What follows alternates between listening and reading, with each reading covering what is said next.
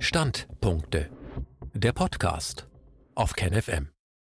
Chancen und Risiken einer bundesweiten Verfassungsdebatte. Ein Standpunkt von Sean Henschel. Notgedrungen haben die Corona-Maßnahmen bundesweit eine gesellschaftliche Debatte über das deutsche Grundgesetz entfacht. Es ist ein gutes Zeichen, wenn die Bewohner eines Landes sich intensiver mit den im Grundgesetz verankerten Grundrechten und Prinzipien beschäftigen. Dem Grundrecht der Versammlungsfreiheit wurde zweifellos besondere Aufmerksamkeit gewidmet, nicht zuletzt aufgrund der zahlreichen Demonstrationen, die in Deutschland trotz behördlicher Auflagen stattgefunden haben und in Zukunft stattfinden werden. Ausgerechnet in Deutschland, dessen Bürger im benachbarten Ausland klischeehaft als obrigkeitshörig und regelkonform beschrieben werden, mehrt sich der öffentliche Widerspruch gegen die bestehende Gesellschaftsordnung. Das Bürgertum politisiert sich wieder, vielleicht aus Angst vor dem sozialen Abstieg und einer Vereinnahmung durch das globale Großkapital, ein deutliches Zeichen für die politische Instabilität in diesem Land. Dies überrascht nicht, wenn man die massive Ungleichverteilung zu beobachten gelernt hat. Die Verschlechterung der allgemeinen Lebensbedingungen bleibt vielen Menschen nicht mehr verborgen. Ein Vergleich mit dem benachbarten Frankreich zeigt, dass es dort seit der sogenannten Gelbwestenbewegung keine neue außerparlamentarische und starke Widerstandsbewegung mehr gegeben hat. Paris als politisches, wirtschaftliches und kulturelles Zentrum des Landes ist längst nicht mehr die europäische Stadt der politisch aktiven Intellektuellen. Der öffentliche Diskussionsraum bleibt vergleichsweise kritisch. Eine politische Lethargie hat sich dennoch in den akademischen Kreisen sowie auf der Straße durchgesetzt. Frankreich wartet immer noch auf eine Renaissance der Intellektualität, eine kulturelle und politische Avantgarde, auf ein Wiederaufkeimen frischer und revolutionärer Ideen. Es ist zur Gewohnheit geworden, sich auf historischen Lorbeeren auszuruhen. On ne parle plus de politique, heißt es des Öfteren in Pariser Cafés. Nichtsdestotrotz wächst die Anzahl derer, die sich über die Konsequenzen der Maßnahmen und der politischen Entscheidungen der letzten Jahre Gedanken machen. Eine Tatsache, die nicht zuletzt dem Umstand geschuldet ist, dass es die breite Masse ist und in Zukunft sein wird, die den hohen Preis der Maßnahmen zu zahlen haben werden. Zweifellos steckt die Europäische Union in einer Demokratiekrise, eine Krise, die nicht erst mit dem Brexit seine Anfänge nahm. Die europäische Austeritätspolitik in Griechenland, Spanien und Italien hat nach der Finanzkrise dem zerbrechlichen Konstrukt der Europäischen Union ein neues Gesicht verliehen. Unmittelbar folgte in den Mitgliedstaaten eine Zunahme protektionistischer Forderungen sowie eine Rückbesinnung auf die eigenen nationalen Interessen. Ob ein Ital-Exit als nächstes kommt, wird man abwarten müssen. In Italien wird dieses Thema schon länger öffentlich diskutiert. Die politische Verflechtung der Nationalstaaten und der Europäischen Union führt dazu, dass Krisen auf den jeweiligen Ebenen sich gegenseitig bedingen und nicht getrennt voneinander betrachtet werden können. Eine solche gemeinschaftliche Betrachtung würde jedoch den Rahmen dieses Artikels sprengen. Fokus soll heute vor allem auf das deutsche Grundgesetz sein. Wie sieht es mit der Demokratie in Deutschland aus? Wird aus einer Demokratiekrise zugleich auch eine Verfassungskrise? Was ist eine Demokratie? Zitat Die Bundesrepublik Deutschland ist ein demokratischer und sozialer Bundesstaat. Alle Staatsgewalt geht vom Volke aus. Sie wird vom Volke in Wahlen und Abstimmungen und durch besondere Organe der Gesetzgebung, der vollziehenden Gewalt und der Rechtsprechung ausgeübt. Zitat Ende. So steht es in Artikel 20 Absatz 1 und 2 des Grundgesetzes. Was aber bildet den Kerngedanken einer Demokratie? Es gibt westliche Verfassungsrechtler, die vertreten, dass man von einer Demokratie erst dann sprechen kann, wenn zumindest die universellen Grundfreiheiten und Grundrechte des Menschen garantiert werden und dies in einem System inkorporiert wird, in dem die Herrschaftsausübung in regelmäßigen zeitlichen Abständen zugewiesen und diskutiert wird, nämlich durch die Möglichkeit freier und geheimer Wahlen. Zudem kann ein Staat als moderne Demokratie bezeichnet werden, wenn er den Regierten die effektive Möglichkeit gibt, die Regierenden auf Zeit auszusuchen die Regierenden auch die effektive Möglichkeit haben zu regieren und die Regierenden effektiv für ihr Handeln gegenüber den Regierten zur Verantwortung gezogen werden können. Es geht immer um die Kernfrage, wie Macht in einem Staat zugewiesen und ausgeübt wird.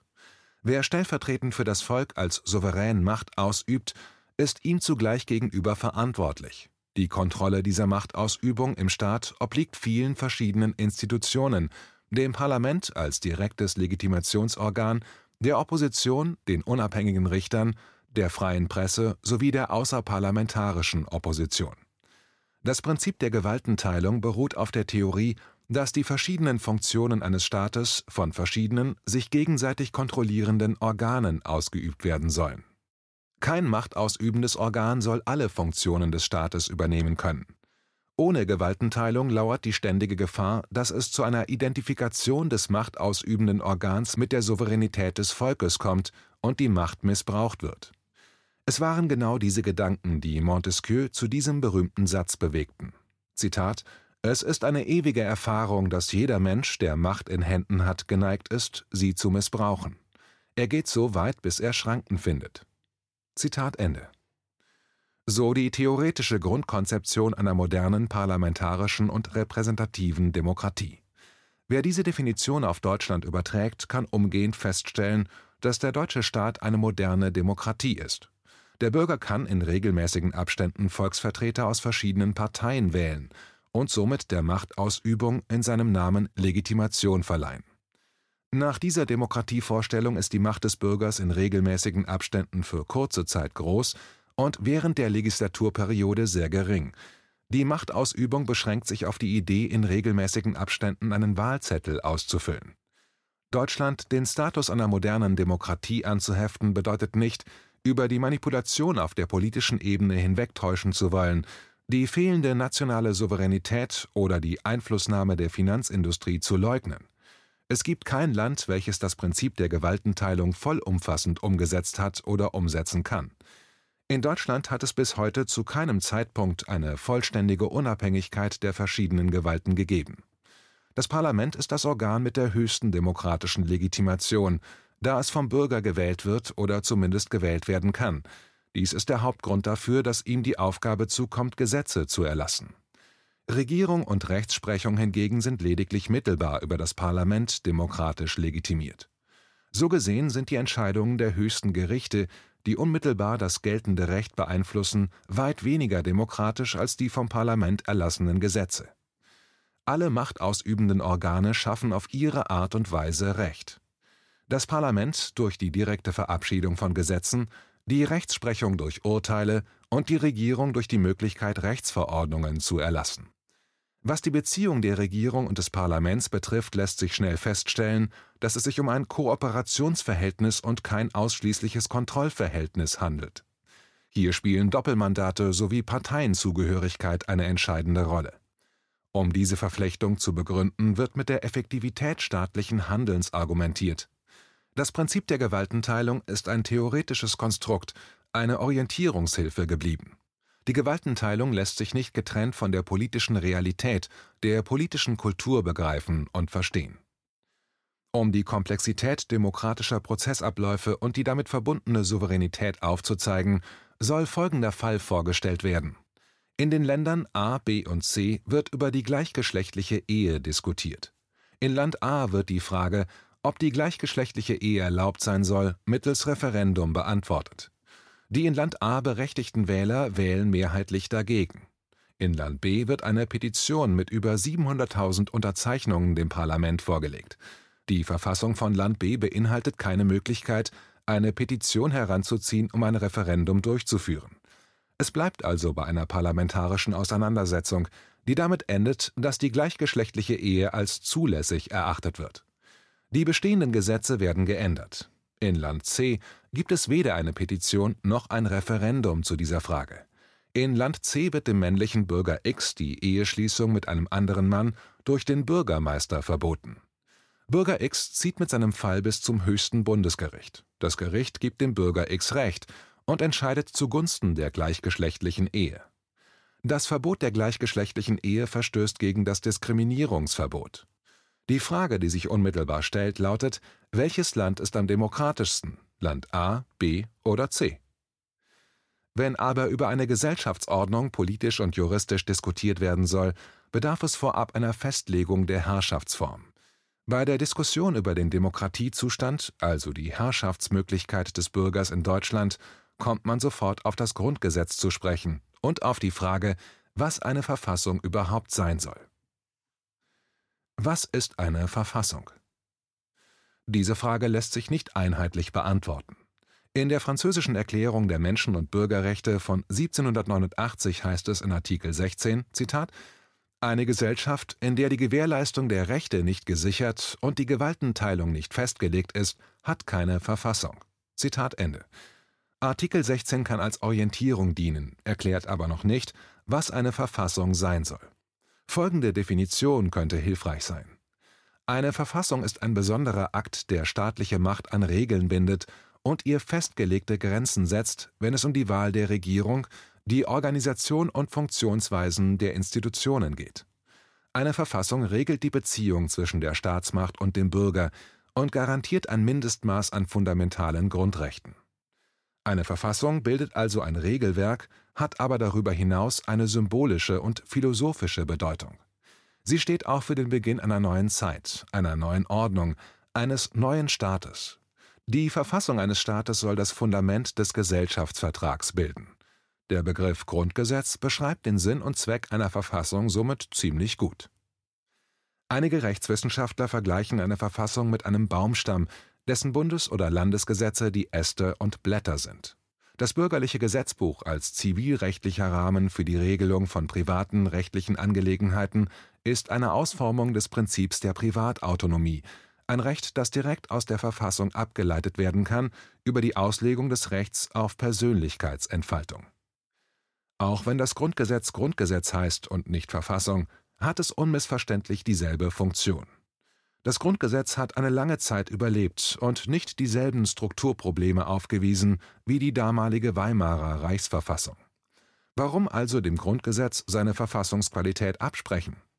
Auch wenn Verfassung und Staat unmittelbar zusammenhängen und das eine ohne das andere heutzutage kaum vorstellbar ist, muss ein Staat nicht unbedingt eine schriftlich fixierte Verfassung haben.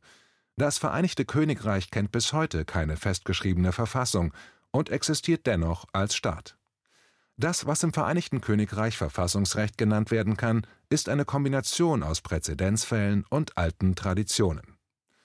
Eine vernünftige und zukunftsfähige Verfassungsdebatte, wie sie mittlerweile in Kreisen der außerparlamentarischen Opposition thematisiert wird, hängt von zahlreichen Faktoren ab und birgt Chancen und Risiken, die einer Erläuterung bedürfen. Die Idee einer neuen Verfassung Es sei hier vorweg bemerkt, dass das Grundgesetz sich international messen lassen kann. Die verankerten Grundrechte als Abwehr- oder Leistungsrechte gegen den Staat garantieren zumindest das theoretische Fundament einer liberalen und offenen Gesellschaft. Für die Justiziabilität, also die Durchsetzbarkeit dieser Grundrechte, ist eine mächtige Verfassungsgerichtsbarkeit vorgesehen. Die wirksame Durchsetzbarkeit von individuellen Freiheiten bildet einen der wichtigsten Grundbausteine einer dynamischen und pluralistischen Gesellschaft, die einen wirksamen Minderheitenschutz ermöglicht.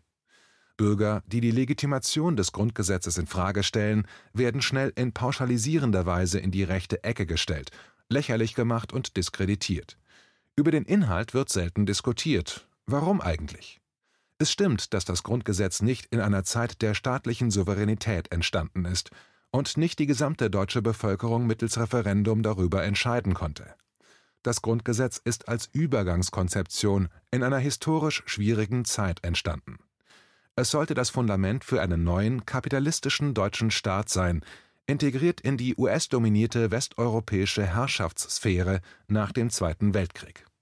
Damals wurde über direkte Demokratie diskutiert, aber die Angst der Alliierten vor einem vereinten Deutschland war zu groß, so dass man dieses Demokratiekonzept ausschloss.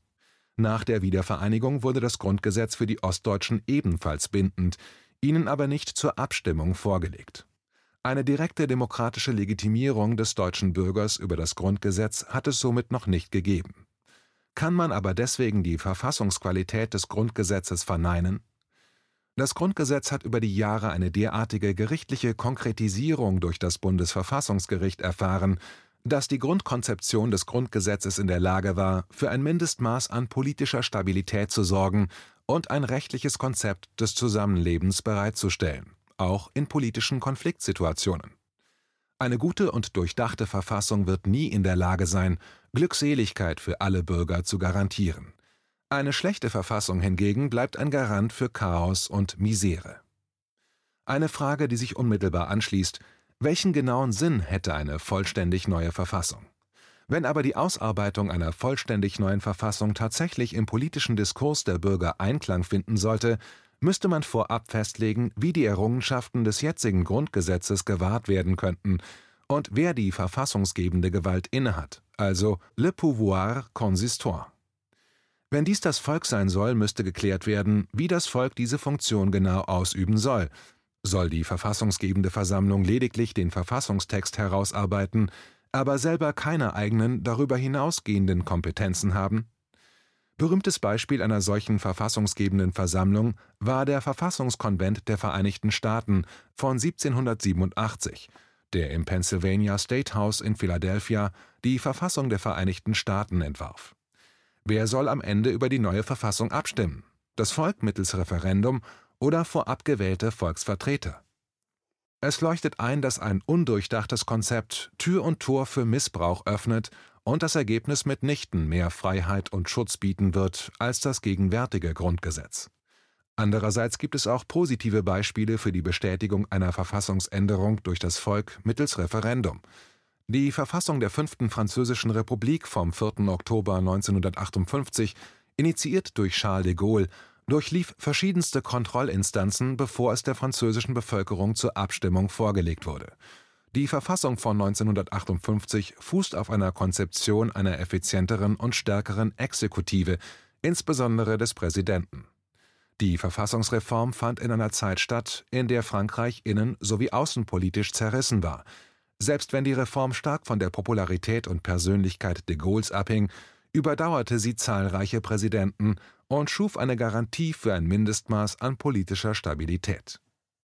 Wer eine neue Verfassung in Deutschland in den Diskussionsraum wirft, muss nur nach Frankreich schauen, um zu sehen, dass dies nicht zwangsläufig mit Chaos enden muss. Wenn aber keine genauen Konzepte und Gründe für ein solches Unternehmen herausgearbeitet werden, überwiegen die Risiken die Vorteile deutlich. Eine Sperrklausel bei Änderungen des bestehenden Grundgesetzes gibt es bereits, verankert in Artikel 79 Absatz 3 Grundgesetz. Wenn es aber um eine ganz neue Verfassung geht, enthält das Grundgesetz kaum eine Regelung. In Artikel 146 Grundgesetz heißt es, Zitat, dieses Grundgesetz, das nach Vollendung der Einheit und Freiheit Deutschlands für das gesamte deutsche Volk gilt, verliert seine Gültigkeit an dem Tage, an dem eine Verfassung in Kraft tritt, die von dem deutschen Volke in freier Entscheidung beschlossen worden ist. Zitat Ende. Die Frage, inwieweit Manipulationstechniken, die schon in der repräsentativen Demokratie vorherrschen, im Rahmen direkter Demokratie verhindert oder zumindest minimiert werden könnten, müsste ebenfalls ernsthaft diskutiert werden. Direkte Demokratie bleibt die stärkste Form der Herrschaftslegitimation. Ob direkte Mitbestimmung immer effizienter ist, bleibt eine Frage, die ständig erörtert werden muss. Dabei sollte nicht vergessen werden, dass politische Mitbestimmung und somit auch politische Verantwortung auf individueller und kollektiver Ebene immer auch eine Frage des eigenen politischen und kulturellen Verständnisses ist. Eine neue Mitbestimmung setzt eine neue politische und soziale Kultur und somit auch ein neues freies Denken voraus. Es bleibt die Frage neue Verfassung oder Verfassungsreform. Das Kernproblem der gegenwärtigen Demokratiekrise liegt möglicherweise nicht in einer groben Fehlkonstruktion individueller Freiheiten, sondern in der Ausgestaltung politischer Teilhabe der Bürger in der Innen- und Außenpolitik.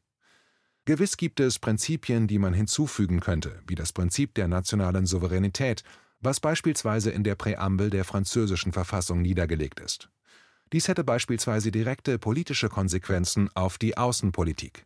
Reaktionen des Staates auf geopolitische Einflussnahme von außen könnten an Verfassungsprinzipien gemessen und gegebenenfalls gerichtlich überprüft werden. Das Unterlassen einer geeigneten Reaktion könnte somit unter Umständen als verfassungswidrig eingestuft werden. Diskutieren könnte man auch über eine Ergänzung des Grundrechte-Katalogs. Die Themen der Ökologie, Digitalisierung und Robotisierung aufzunehmen, scheint in Zukunft unerlässlich. Es kann nicht die Rolle des Bundesverfassungsgerichts sein, aus den herkömmlichen Grundrechten über eine erweiterte Auslegung quasi neue Grundrechte zu schaffen. Dies zeugt zwar von einer großen Improvisationsfähigkeit deutscher Richter, aber gleichzeitig auch von der Mangelhaftigkeit der gegenwärtigen Ausformung der jetzigen Grundrechte und ist ein gutes Beispiel demokratiedefizitärer Zustände Auch wenn man die Entscheidungen und die Qualität der Urteile des Bundesverfassungsgerichts mehrheitlich loben mag, hindert dies nicht, die demokratische Legitimation in diesem Kontext zu thematisieren. Eine Erweiterung direkt demokratischer Teilhabe auf Bundesebene wäre verfassungsrechtlich zulässig. Das Grundgesetz kennt kein Verbot direkt demokratischer Teilhabe auf Bundesebene. In der Zeit der deutschen Einheit hatte sich die gemeinsame Verfassungskommission des Bundestags und Bundesrats mit dieser Frage auseinandergesetzt und auch für eine Verankerung von Volksbegehren und Volksentscheiden auf Bundesebene ausgesprochen. Es scheiterte jedoch an der notwendigen Zweidrittelmehrheit. Über das Wesen und Ausgestaltung des Grundgesetzes zu diskutieren bleibt eine dauerhafte Notwendigkeit, insbesondere in Zeiten, in denen Grundrechtseinschränkungen und Machtmissbrauch einen Zuwachs erfahren. Ob eine gesellschaftliche Debatte in allen Kreisen der Gesellschaft erfolgreich wird, hängt davon ab, ob man in der Lage sein wird, ganz konkrete Forderungen und Vorstellungen herauszuarbeiten. Um politische Krisen zu bewältigen, müssen bestehende Begriffe einer neuen Analyse unterzogen werden. Die Begriffe, die wir benutzen, bilden Konzepte, die wir zur Hand nehmen, um unsere Realität zu erschaffen.